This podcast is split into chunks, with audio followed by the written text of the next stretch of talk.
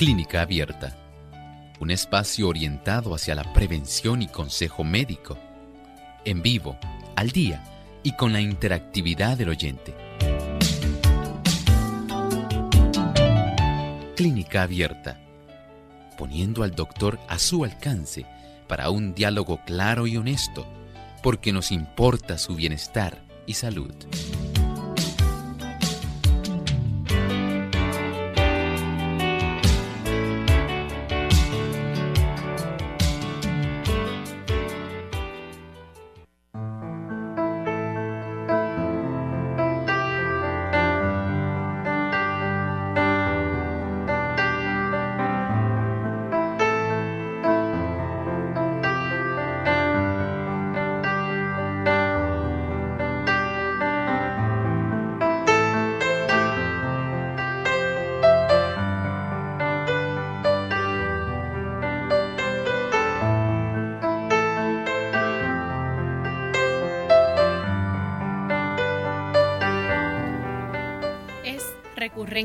Infecciones, produce hinchazón en el vaso, también puede verse artritis reumatoidea. Todas estas condiciones se ven involucradas en lo que es el trastorno o síndrome de Felty.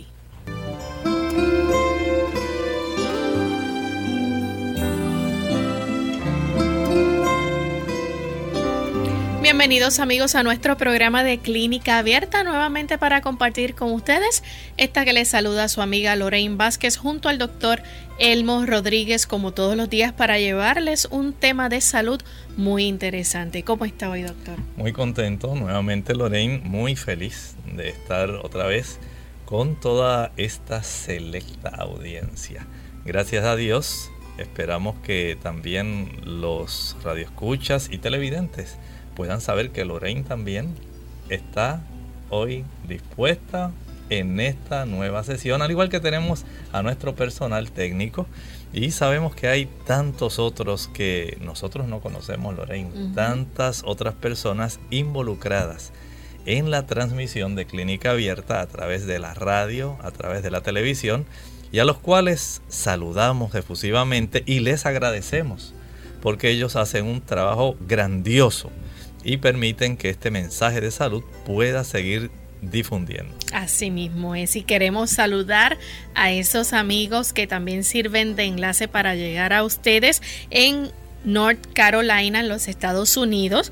Tenemos a Luz para hoy, es una emisora que nos retransmite por internet a través del 95.9 FM. Así que para todos ustedes, bienvenidos a nuestra edición del día de hoy. Esperamos que se queden pegaditos ahí disfrutando de nuestro programa. Vamos a escuchar el pensamiento saludable para esta ocasión. Saben que las personas siempre están muy intrigadas respecto a cómo debe ser su estilo de vida para ellos poder tener una mejor salud. Nosotros tenemos bastante información. Deseamos que usted escuche con mucha atención el siguiente pensamiento.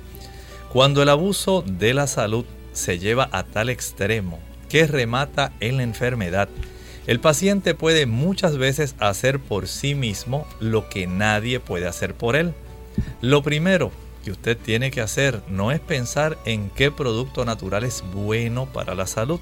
Lo primero que usted tiene que hacer es determinar el verdadero carácter de la enfermedad y después proceder con inteligencia a ir suprimiendo la causa. Si el armónico funcionamiento del organismo se ha perturbado por exceso de trabajo, de alimento o por otras irregularidades, no hay que pensar remediar el desarreglo con la añadidura de una carga de drogas venenosas. Usted en realidad tiene un conocimiento especial que usted tiene que poner en funcionamiento. Generalmente queremos la forma más fácil de salir del problema. Dígame, doctor, ¿qué es bueno para eso? ¿Sí? Para eso es bueno nosotros aprender a suprimir la causa y después con mucha inteligencia aprender a vivir correctamente de tal manera que la condición morbosa, malsana, pueda subsanarse y usted pueda obtener la salud. Bien, vamos a comenzar entonces con nuestro tema para esta ocasión. Y hoy vamos a estar hablando acerca del síndrome de Felty. Doctor, queremos escuchar de qué se trata este síndrome, en qué consiste esto. En realidad esto es un trastorno muy raro, Lorraine. No podemos decir que es algo común. Es un síndrome muy raro donde hay un involucramiento de una triada. Esta triada consiste más bien en que la persona padece de artritis reumatoidea, por lo menos ya esta persona lleva más de 10 años padeciendo de artritis reumatoidea. Además de esto, se diagnostica en esta persona una reducción de los neutrófilos y como si fuera poco, puede encontrarse también agrandamiento de un órgano que nosotros tenemos en el abdomen en el lado izquierdo arriba, el vaso. Y ahí pues esto eh, de una manera técnica, desde el punto de vista médico, se le llama la esplenomegalia. Doctor, esto es una condición que es bastante común en personas que padecen de artritis reumatoidea, aunque no es lo único, ¿verdad? Pero ¿se conoce que pueda estar produciendo esto? En realidad es desconocido. Este síndrome más bien eh, se acuñó este nombre por Augustus Rey Felty esta persona eh, se le obtuvo este nombre, vamos a decir su apellido en realidad, dado que se pudo encontrar que una gran cantidad de personas desarrollaban esto, solamente se ha asociado, se han hecho mucha investigación, pero no podemos decir por qué razón hay esta asociación y esta manifestación de esta triada donde estas células blancas de nuestro organismo, esas células neutrófilos en sí, el vaso y el desarrollo de artritis tienen que andar juntos. Repetimos, son condiciones muy aisladas. Es más, aún en los casos de personas que ya se sabe que padecen de artritis, podemos decir que de ese universo de personas que padecen de artritis reumatoidea, solamente el 1% de las personas van a estar padeciendo este tipo de condición. Bien, háblenos un poco entonces acerca de por qué este tipo de paciente con este trastorno mayormente eh, tienen riesgo de infección. ¿Qué, ¿Qué pasa aquí? Esto es algo curioso y es algo interesante.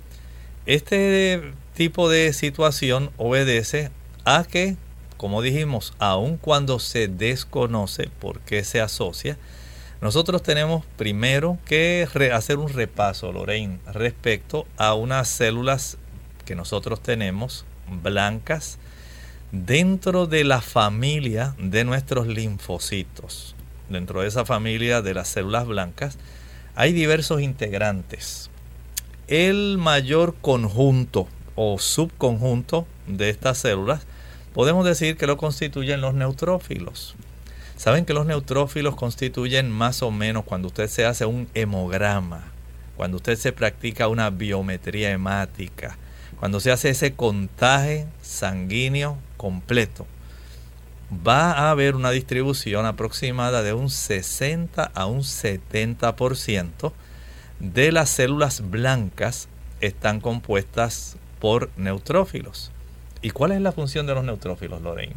Pues miren, es una función muy importante, particularmente respecto a la aniquilación de unos patógenos, unos organismos que son perjudiciales para cualquier ser humano, que se llaman las bacterias, ¿verdad que sí? Y digamos, por ejemplo...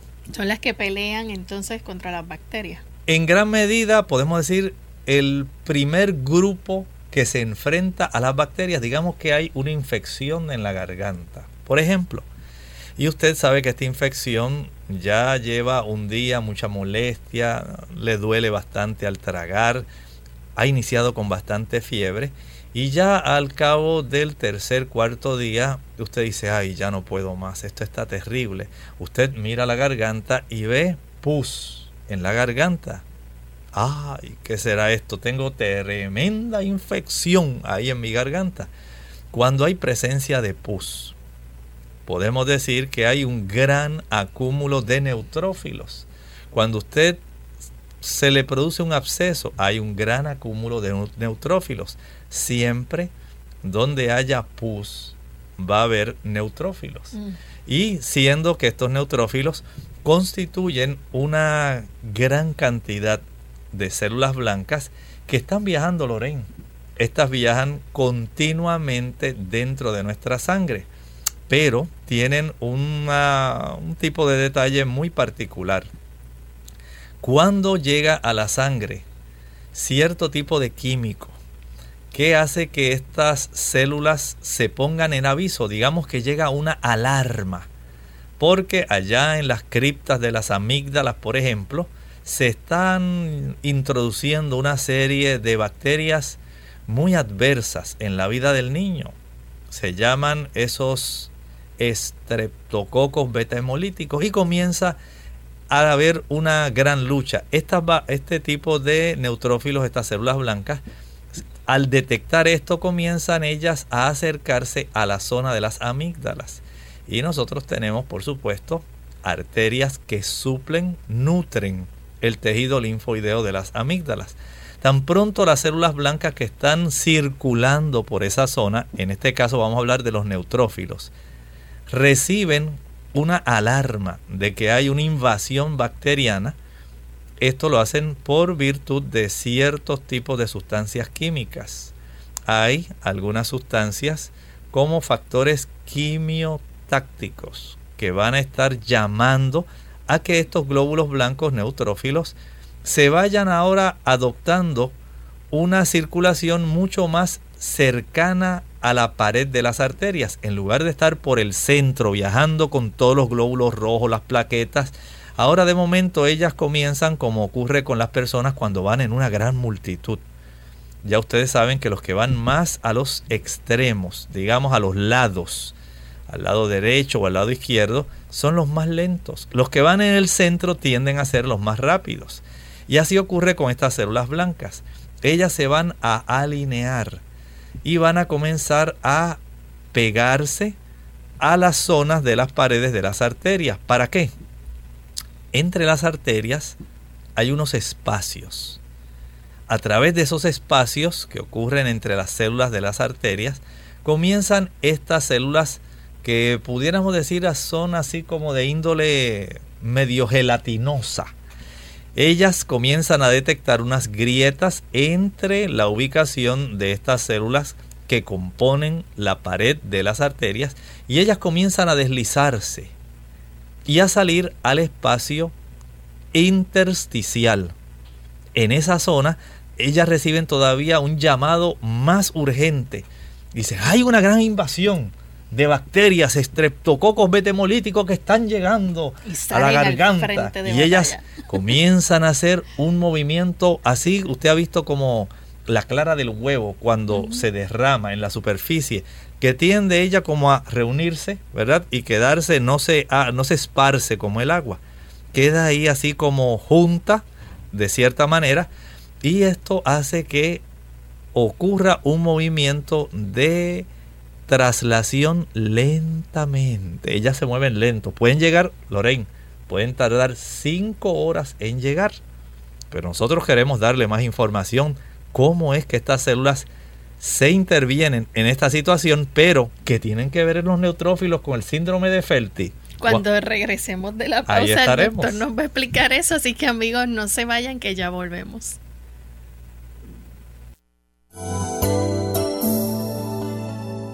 en lo profundo de tu corazón. Sientes que la vida puede ser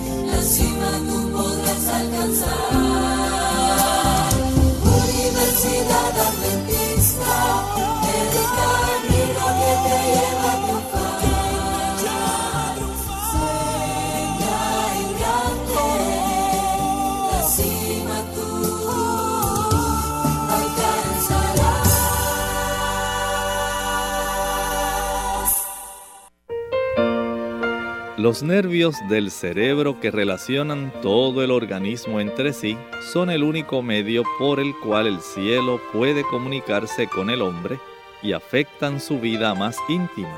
Cualquier cosa que perturbe la circulación de las corrientes eléctricas del sistema nervioso disminuye la fuerza de las potencias vitales y como resultado se atenúa la sensibilidad de la mente.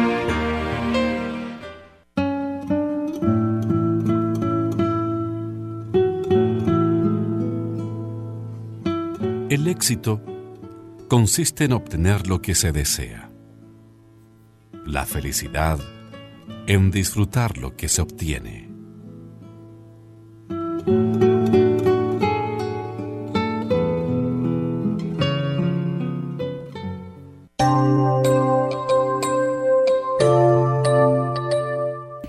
Ya estamos de vuelta en Clínica Abierta, amigos, y hoy estamos hablando acerca del síndrome de Felty, una condición o un raro trastorno que involucra la artritis reumatoidea, puede también involucrar hinchazón del vaso, disminución del conteo de glóbulos blancos e infecciones repetitivas, y esto es algo pues que se va a ver en el paciente. Antes de la pausa el doctor nos estaba explicando, ¿verdad?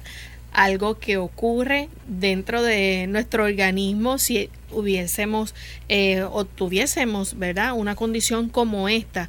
La persona que está en riesgo de infección es debido a que tienen un conteo bajo de glóbulos blancos sanguíneos. Pero ¿qué relación tienen entonces los neutrófilos con el síndrome de Felty? Claro, tienen mucha relación porque si usted su línea de defensa bacteriana principal la tiene reducida, la probabilidad de que usted sufra de una mayor cantidad de infecciones aumenta. Y especialmente aquellas infecciones que son bacterianas. Por eso abrimos una ventana y estábamos hablando justamente antes de la pausa cómo es que funcionan normalmente nuestras células blancas, en este caso los neutrófilos. De tal manera que usted entienda por qué eventualmente es que se van a desarrollar una serie de problemas dentro del síndrome de Felty. Es tan solo una ventana que hemos abierto para dar una explicación de la importancia de los neutrófilos para que ustedes puedan comprender mejor cómo es que esta enfermedad comienza entonces a tener una mayor complejidad a consecuencia de una reducción en este tipo particular de células blancas. Y nos quedamos hablando de cómo este tipo de células, que esencialmente se encarga de engullir, al moverse, dijimos, tiene un movimiento especial, se le llama esto diapédesis. Poco a poco ella produce unas prolongaciones de la misma, del mismo citoplasma. Porque hay una, algo curioso, Lorraine.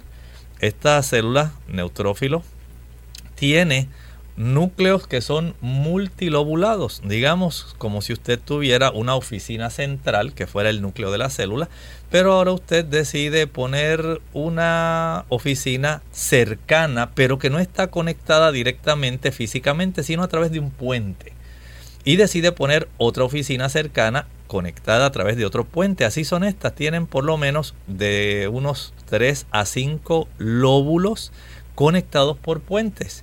Y dentro de su citoplasma, de la zona que constituye el cuerpo de la célula, hay una gran cantidad de lisosomas. Aquí estamos hablando de unos orgánulos que contienen enzimas digestivas. ¿Para qué?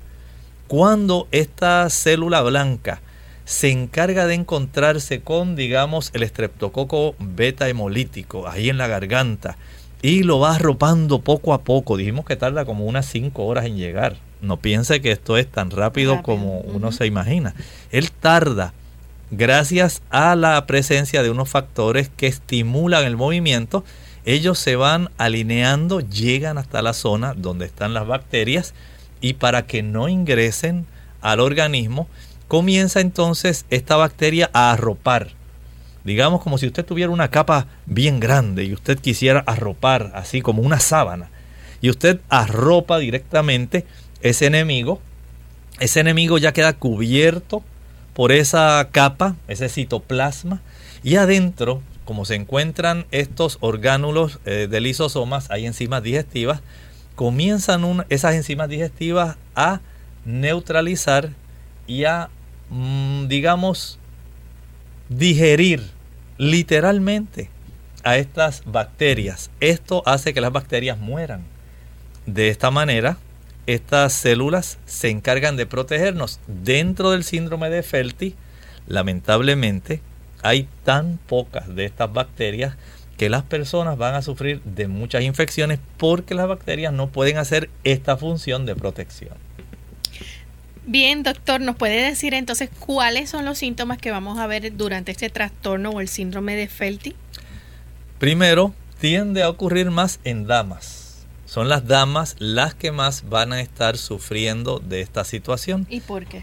Bueno, por alguna razón, como dijimos, no hay una causa conocida.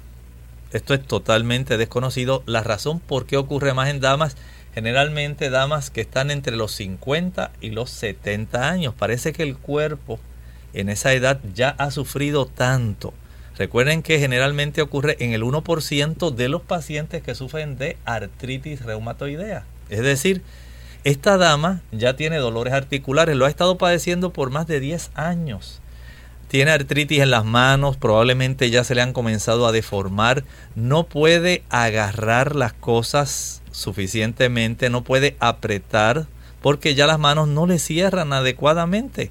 No es porque tenga síndrome del túnel carpiano, sino porque ya esas articulaciones han iniciado un proceso de degeneración crónico que ha ido poco a poco dañando ese cartílago esa cápsula articular de tal manera que la presencia de la inflamación continua unida a este otro grupo de situaciones que vamos a estar enumerando van a hacer que esta dama tenga mucho dolor.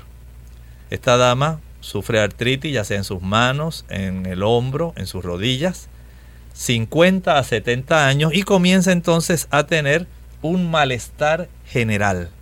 Esto es parte de ese síndrome. No se siente bien. El vaso comienza a agrandarse y comienza ella a notar cuando se le practican estudios de laboratorio, eh, digamos del tipo hemograma, contaje de células sanguíneas, biometría hemática, que tiene una reducción respecto a la cantidad de neutrófilos. Pero no es lo único que vamos a ver en, síntomas, ¿verdad? Vamos a ver otros síntomas adicionales que van a estar presentes. Claro, esta paciente, generalmente dama, dijimos, de 50 a 70 años, va a tener pérdida de peso, inapetencia, y por supuesto, a causa de la inapetencia, pues, ella va a perder peso. Se va a sentir cansada. Ya usted no tiene la misma capacidad que anteriormente la piel comienza a tomar una apariencia pálida. Miren qué curioso. Todo esto está ocurriendo en una persona, generalmente damas, de 50 a 70 años. Además de esto, por supuesto, la rigidez, el dolor, la deformación articular, particularmente de manos, brazos y pies. Ya no puede levantar sus brazos adecuadamente, se le limita, le da mucho dolor. Los movimientos se restringen, dado que el problema del dolor pues le va a limitar su movilidad. Esto aunado al enrojecimiento de esa articulación, esto aunado al dolor, al enrojecimiento, a la inflamación y por supuesto eventualmente esta persona pues va a requerir que este asunto sea primordialmente atendido porque es lo que más le va a estar perturbando. Bien, doctor, vamos a hablar entonces acerca de esas pruebas que se pueden realizar para saber qué es lo que está pasando en este paciente. Obviamente, un paciente que, por ejemplo, tenga artritis reumatoidea, va a ver uno y la persona va a sentir inflamación, le va a mencionar al médico que le duelen sus articulaciones. Es muy correcto, generalmente, como hemos estado presentando, ya esto viene desarrollándose unos 10 años antes. No es que todo esto empieza concurrentemente al mismo tiempo ya la persona tenía esta situación de artritis, la inflamación, el dolor, la rigidez, mucha dificultad en sus movimientos, la deformidad en sí. Y junte a todo esto, el que la persona ahora pues va a quejarse al doctor porque además de los dolores que tiene, está sufriendo de más infecciones. Y el doctor comienza a sospechar, dice, oiga, usted siente mucho cansancio, ya está inapetente, ha comenzado a perder peso involuntariamente, mucho dolor articular, rigidez, dificultad en los movimientos. Y estoy notando que estas infecciones suyas cada vez son peores y usted no tiene algún problema, digamos, de índole que sea diabética, que pueda estar propiciando esto. Permítame ordenar algunas pruebas. Y además de ordenar las radiografías para ver cómo están sus articulaciones, se le ordena un sonograma. En este ultrasonido abdominal, en la mayor parte de los casos de personas que sufren del síndrome de Felty, se observa un agrandamiento del vaso.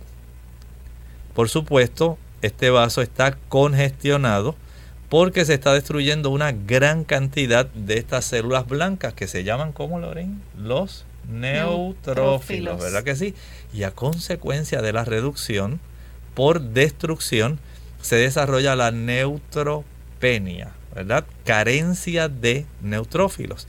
Cuando el médico ordena esa biometría hemática, el contagio de células sanguíneas, el hemograma, hay entonces esa fórmula blanca en los neutrófilos aparece muy por debajo de ese 60 a 70%. Recuerden que estos neutrófilos se asocian mucho con los macrófagos tisulares para ellos poder hacer esa labor destructiva de las bacterias.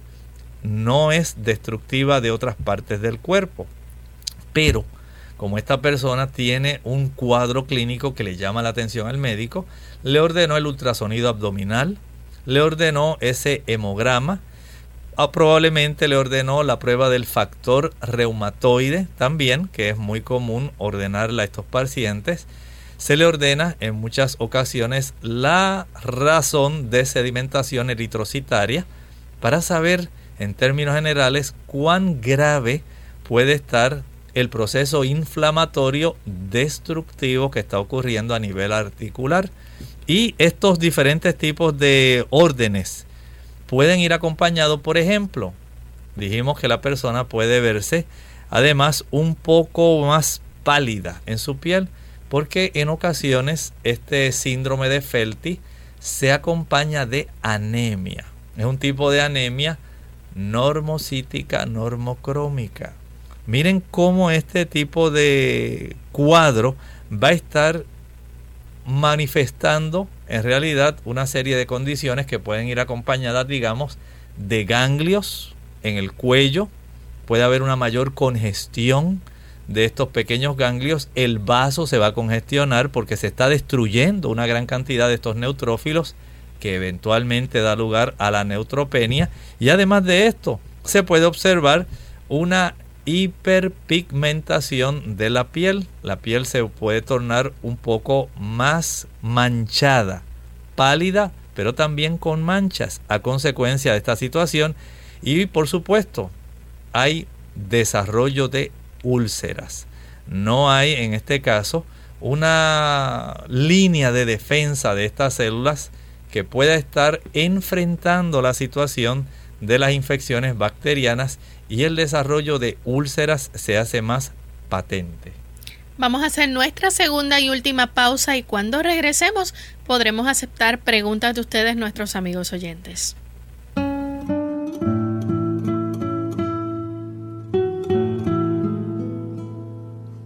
Errar es humano. Reconocerlo, sobrehumano.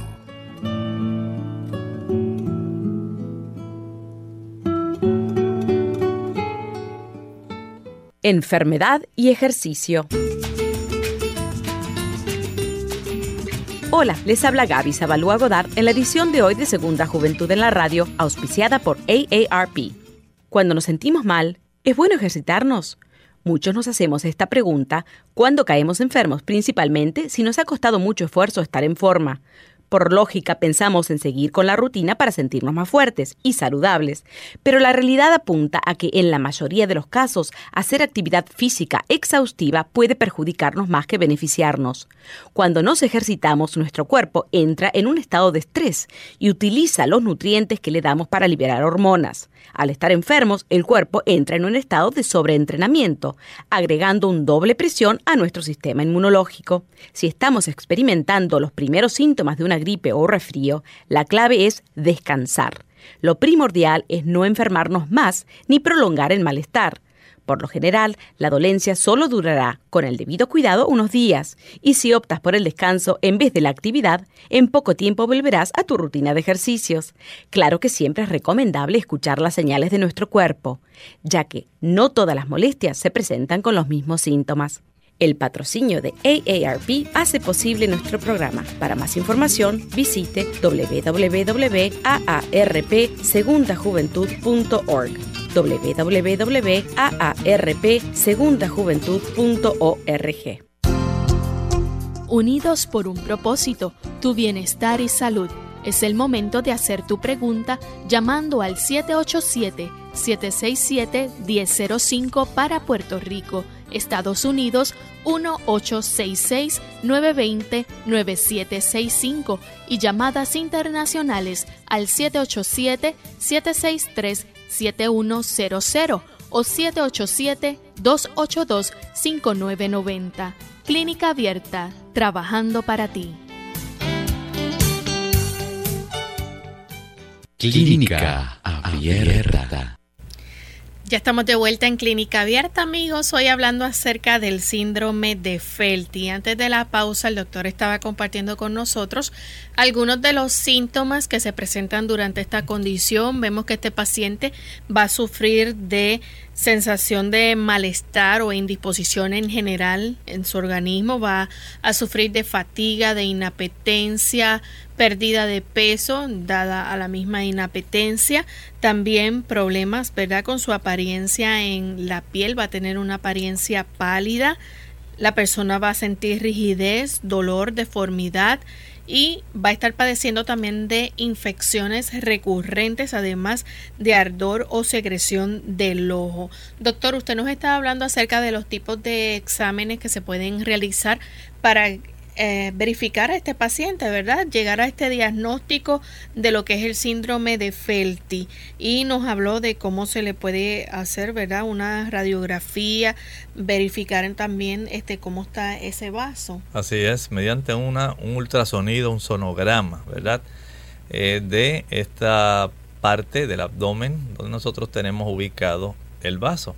Y estas personas, por supuesto, van a sentir en ocasiones molestia al sentir el abultamiento de su lado izquierdo en la parte que queda debajo justamente de la, del borde costal izquierdo. En esa zona nosotros tenemos este órgano, el vaso, que tiene funciones muy importantes. Particularmente se encarga de destruir aquellas células blancas que ya en realidad no están eh, constituyendo células blancas funcionales o células blancas que por alguna razón el cuerpo entiende que deben ser destruidas.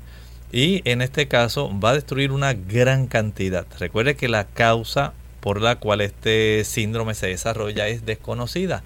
No sabemos qué está ocurriendo, por lo cual se ha trastornado el sistema inmunológico cuando pensamos en la artritis. Piense usted, por ejemplo, cómo especialmente las pequeñas articulaciones principalmente la de las manos, van a estar sufriendo un trastorno donde el cuerpo ataca directamente el sistema articular. Y aquí tenemos, por ejemplo, eh, aquellas personas que son muy afectas a estar ingiriendo productos cárnicos. O si no son cárnicos, productos donde hay una abundancia de ácidos grasos saturados cómo estos ácidos grasos, particularmente los ácidos grasos de 20 carbonos, pueden ir trastornando nuestro sistema inmunológico. Y esto es una realidad. Cómo estos ácidos grasos dan lugar a que se forme ácido araquidónico. El ácido araquidónico da lugar a que poco a poco se desarrollen los eicosanoides en sí y dé lugar al desarrollo de prostaglandina E2 proinflamatoria. Recuerde que donde quiera hay inflamación, va a haber una migración de células, pero también va a haber una gran disposición de sustancias para enfrentar la situación difícil que se está encontrando en determinada zona. Y si en determinada zona, por ejemplo, a la superficie articular de, digamos, nuestra región interfalángica, hay unos nódulos que se van a formar en esas regiones entre los huesitos de nuestros dedos de las manos que van a ser bastante comunes, los nódulos de Hebernen y Bouchard, también cómo se van destruyendo a consecuencia del gran acúmulo de sustancias que van a producir inflamación directamente en estas cápsulas articulares.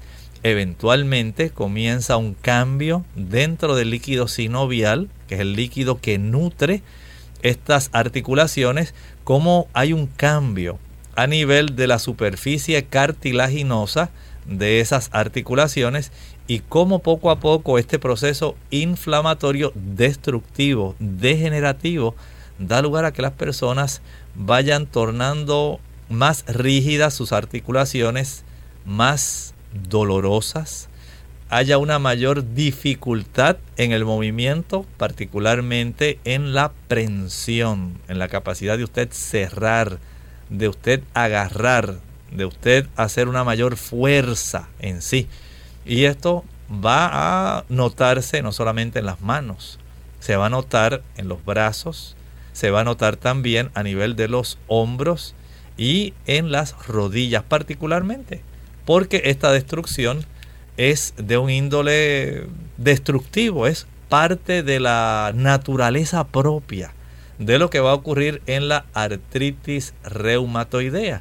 Y si esto se agrava entonces por una reducción en la cantidad de estas células blancas, los neutrófilos, entonces el cuadro va a estar cursando con una mayor cantidad de infecciones. Y la persona, digamos, ocurre entonces el agrandamiento del vaso, la persona muy adolorida, piel pálida, pérdida de peso, la persona se siente muy fatigada, se siente mal, puede haber una reducción también respecto a la cantidad de hemoglobina, así que la persona puede verse más pálida, pero pueden observarse también manchas. En la superficie de la piel, pueden observarse úlceras también, particularmente en las membranas mucosas. Hay entonces una serie de datos bastante relevantes en esta persona por lo cual el médico al sospechar y ver todo este cuadro ordena hacer estos estudios y la persona lamentablemente pues va a decir, bueno, usted es de esas personas raras, señora Juana en este caso, usted es de esas personas raras. Sabemos que por su edad, por su antecedente de usted padecer de artritis reumatoidea, es más probable que usted haya desarrollado este síndrome de Felty y para cerciorarse él pues ordena sus estudios clínicos y paraclínicos de tal manera que la persona pueda en realidad tener la certeza de lo que va a hacer. Y una vez ya le dicen a la persona, bueno, usted tiene esta condición, por supuesto la persona va a hacer una sola pregunta al médico. Doctor, ¿y ahora qué hago? Ya sé que tengo esta condición, pero ¿qué tratamiento voy a llevar? Porque esto lamentablemente no me permite a mí vivir. Ser funcional. Exactamente.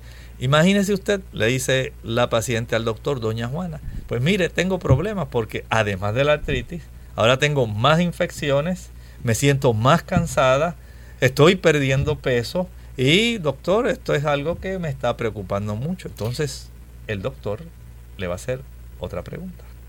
Doctor, yo quería preguntarle, ¿esto es una condición que es poco común o es algo que vamos a ver ya relativamente desarrollándose en pacientes como de artritis? No, como pensábamos, eh, apenas en el 1%, en el 1%, digamos. Es el promedio. Sí, digamos que del universo de pacientes, de cada 100 pacientes, uno de ellos pudiera desarrollar este síndrome de Felty. Y en esos casos el doctor ahora le dice, bueno, doña Juana, ¿qué usted está tomando para la artritis? Y la paciente dice, pues fíjese doctor, hace muchos años a mí me cambiaron aquellos analgésicos antiinflamatorios no esteroidales que yo utilizaba antes y me ha ido muy bien, doctor, con el uso del metrotexato. ¡Oh! Le dice el doctor, fantástico. Mire, precisamente usted tiene el beneficio de que se ha encontrado que el metotrexato tiene aquel, aquel tipo de utilidad adicional de que por un lado ayuda para que usted pueda mejorar su condición de artritis reumatoidea, pero por otro ayuda para que usted vaya elevando poco a poco sus células blancas. Ay, doctor, pues yo no sabía que eso era tan importante y yo que me lo estaba tomando solamente así de vez en cuando. Bueno, le dice el doctor, usted puede seguir tomándolo de vez en cuando, pero ahora va a tener que ser con un poco de mayor frecuencia, porque deseamos tratar de contrarrestar el hecho de que a usted se le reduzcan mucho las células blancas. Cuando nuestras digamos, nuestra médula ósea, que es la que se encarga de la producción de los neutrófilos. No produce neutrófilos maduros suficientes. Comienza entonces a navegar en nuestra sangre una gran cantidad de neutrófilos inmaduros. Generalmente se le conocen como bandas a estos neutrófilos. Y esto se hace por la tinción que se hace, por eso se llaman neutrófilos Lorraine no adquieren una, una tinción que sea ni roja ni un color azul violáceo. Queda más bien como un rosadito pálido ahí. Y esto pues identifica a estas bandas.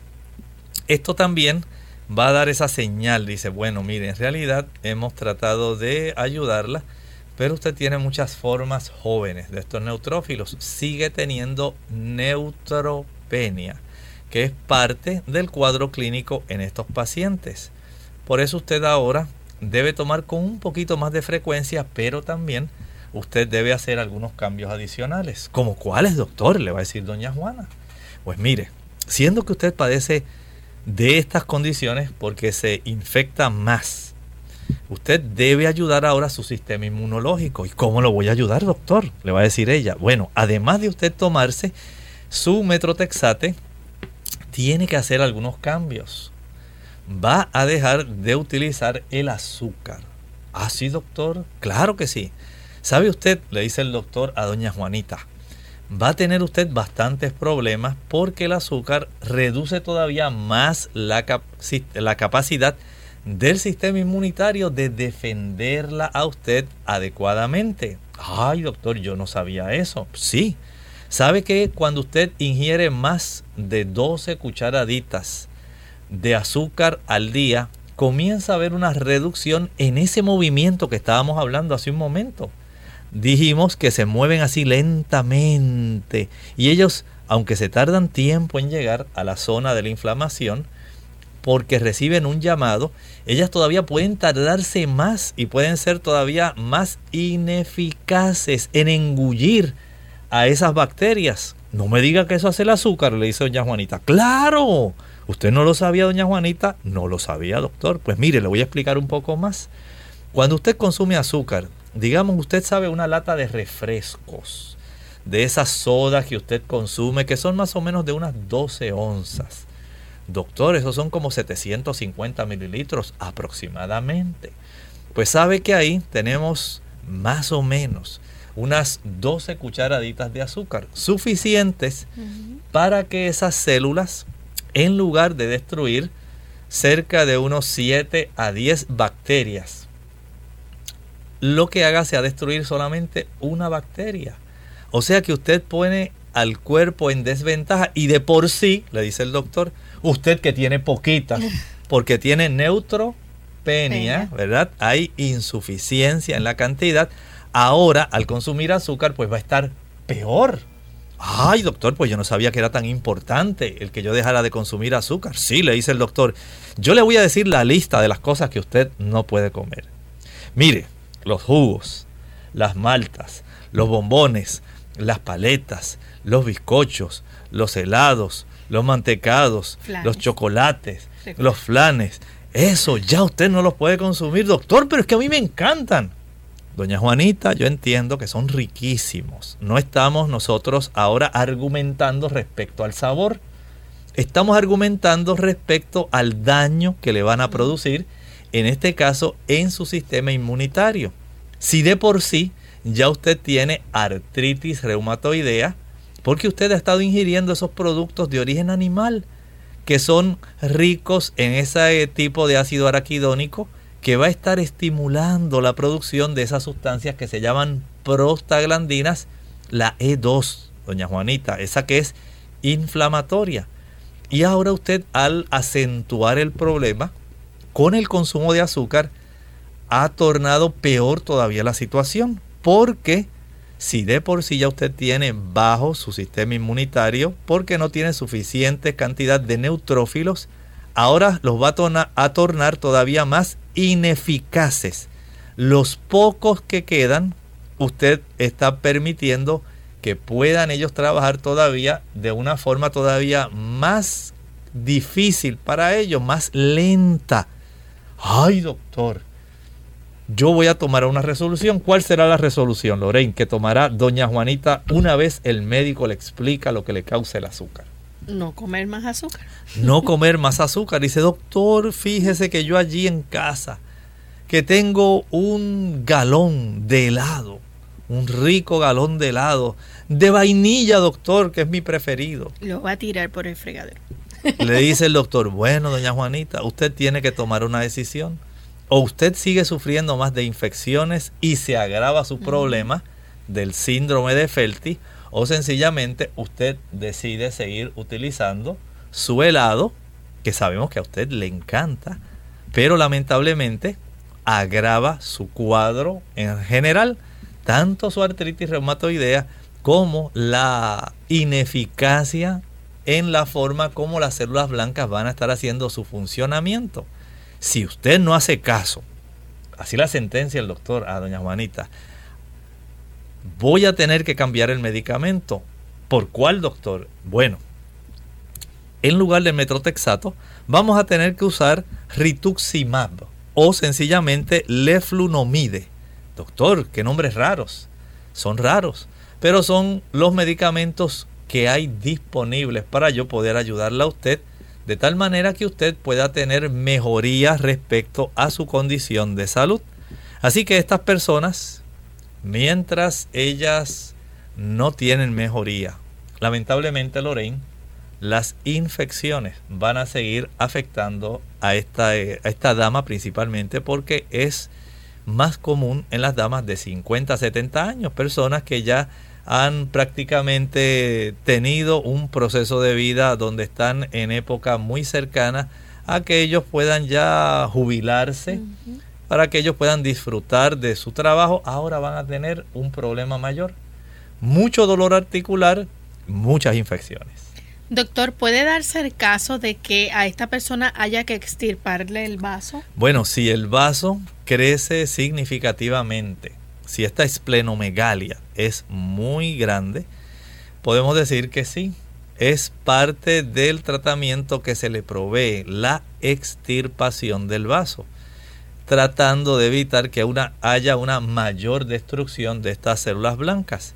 Y este tipo de remedio, podemos decir así, pues trae también sus complicaciones.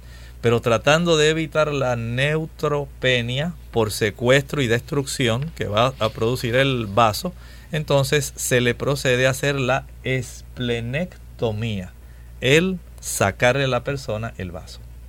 Una vez la persona se someta a un procedimiento como este, ¿Se elimina el trastorno? ¿Se cura por completo? Podemos decir que no se cura por completo. Puede ser incluso hasta que la persona tenga empeoramiento de la artritis, no tanto de la reducción de las células blancas de los neutrófilos.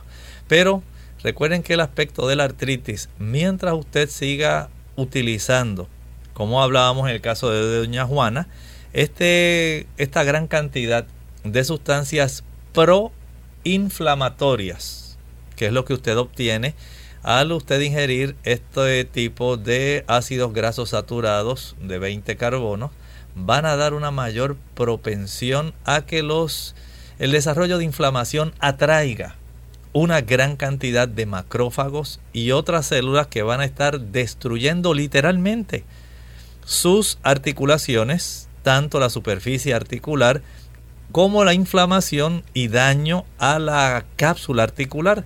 Todo esto va a estar ocurriendo mientras usted lo estimula de esta manera y empeorando cuando usted utiliza los productos que son ricos en azúcares. Usted todavía ahora neutraliza más la capacidad de las células blancas en poder realizar su función de evitar contener un mayor daño. Doctor, ¿pueden surgir complicaciones aún con esto? Claro que sí, puede haber otras complicaciones, principalmente si las infecciones siguen reapareciendo.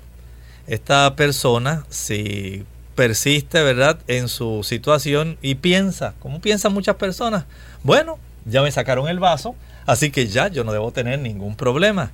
Falso.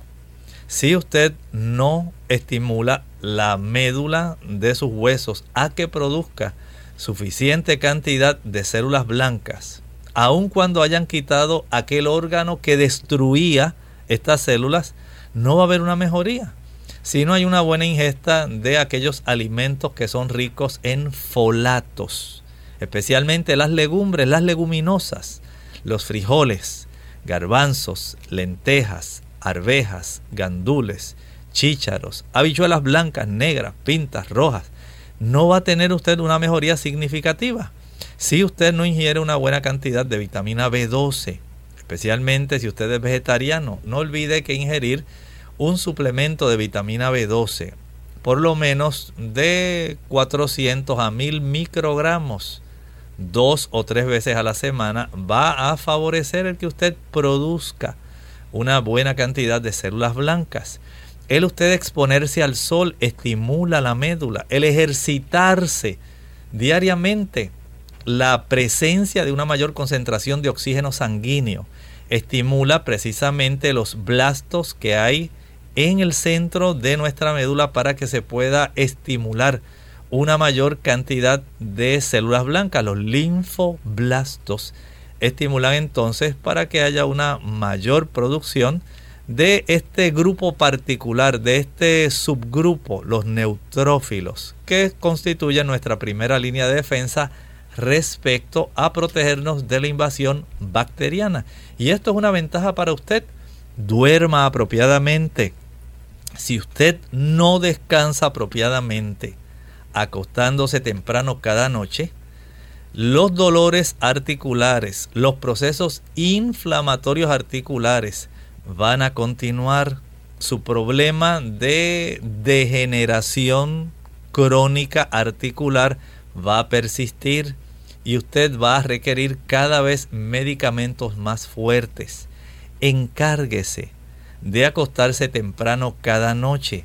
Esto le brinda al cuerpo la oportunidad de reparar aquellas áreas que están averiadas de reducir la producción de ese tipo de prostaglandinas que producen inflamación y de estimular la producción de aquellas prostaglandinas como la E1 y la E3 que ayudan en procesos de reparación y normalización de muchas funciones en nuestro organismo. Tan solo si usted le da la oportunidad, no permita que esta situación vaya deteriorando su calidad de vida. Queremos que usted esté mejor de lo que está, pero hay que hacer ajustes. Tal como decía nuestro pensamiento introductorio, usted tiene que suprimir inteligentemente la causa que le está produciendo la condición Y si usted tiene que hacer ajustes respecto a su estilo de alimentación, a su estilo de vida, hágalo. Su cuerpo se lo agradecerá y usted no tendrá que estar recurriendo al uso de tantos medicamentos. Ya vimos la forma entonces en que usted puede prevenir el que se desarrolle una condición como esta y aún cómo pueden mejorar también, ¿verdad? Si pone en práctica una buena alimentación, un buen estilo de vida para que no empeore su salud. Así que hay métodos alternativos que podemos utilizar para nosotros disfrutar de nuestra salud y también poder ser funcionales como todos deseamos.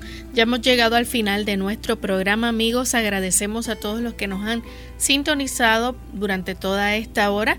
Mañana nuevamente estaremos compartiendo con ustedes en otra edición más de Clínica Abierta. Como todos los martes y jueves tenemos nuestra edición de preguntas donde usted puede hacer su consulta. Pero antes de finalizar, queremos dejar este pensamiento para que usted pueda meditar en él.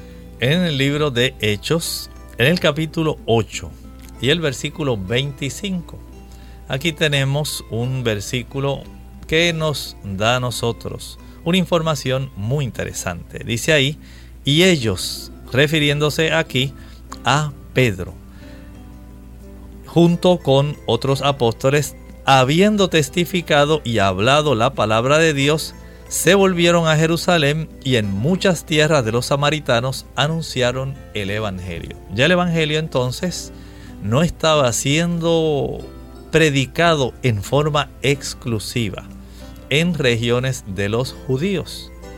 El Señor abrió la oportunidad, deseó que el mensaje de la salvación, las buenas nuevas de la salvación, comenzaran a llegar a otros lugares donde los judíos no querían entrar, en este caso los samaritanos. Jesús ya había hecho una incursión en Samaria. ¿Recuerdan ustedes cuando Jesús se acercó en Juan capítulo 4? Allí tuvo ese tipo de entrevista personal con la mujer samaritana. Los judíos no se llevaban bien con los samaritanos, pero ahora, una vez Jesús muere, y le ordena que lleven el mensaje a Judea, a Samaria y hasta lo último de la tierra. Los samaritanos también recibieron el beneficio. El Evangelio les llegó a los samaritanos, pero también siguió diseminándose como las ondas en un estanque y nos alcanzó a nosotros. ¿A usted le ha alcanzado el Evangelio? ¿Conoce usted las buenas nuevas de salvación? En la Escritura usted puede encontrar toda la información necesaria para que usted pueda llevar la vida que Dios desea, la vida de un cristiano verdadero, la vida de un candidato al reino de los cielos. Amigos, nosotros nos despedimos y mañana a la misma hora tienen una cita nuevamente con nosotros. Así que con mucho cariño hemos compartido en el día de hoy el doctor Elmo Rodríguez Sosa y Lorraine Vázquez hasta el siguiente programa.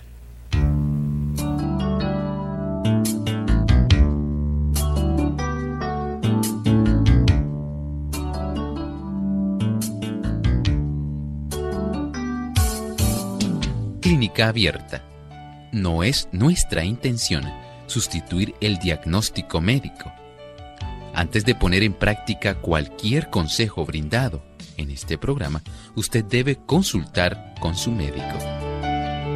Hasta la próxima.